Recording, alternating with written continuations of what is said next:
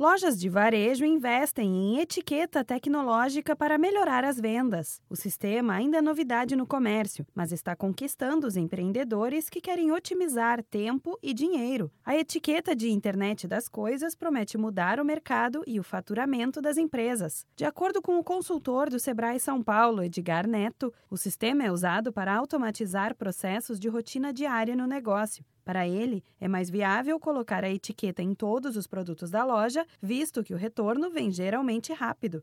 Se você considerar o custo do software para operação e o valor unitário de etiqueta, mediante ao tempo que você vai gastar para poder transformar o seu espaço de como ele está para como ele vai ficar, o tempo realmente deve ser muito curto, num cálculo menos do que mais do que dois anos para você realmente ter a sua operação funcionando mais corretamente. Tem que estar no custo do produto, a operação tem que se pagar. Para quem não sabe, a tecnologia de internet das coisas atua em aparelhos ou coisas que antes funcionavam desconectados. Geladeira, aspirador de pó, lâmpadas e cidades inteiras agora podem se tornar inteligentes. Até o mais simples ligar e desligar pode ser feito sem que uma pessoa precise estar ao lado do eletrodoméstico, por exemplo. Edgar Neto relata que muitos empreendedores chegam no Sebrae com dúvidas e querendo saber como podem vender mais. Muitas vezes, o segredo está justamente diretamente no estoque. Por isso, se você trabalha com varejo, mas ainda tem um certo receio de investir em algo que não conhece muito bem, a dica do consultor é colocar tudo na ponta do lápis e ver se vale a pena.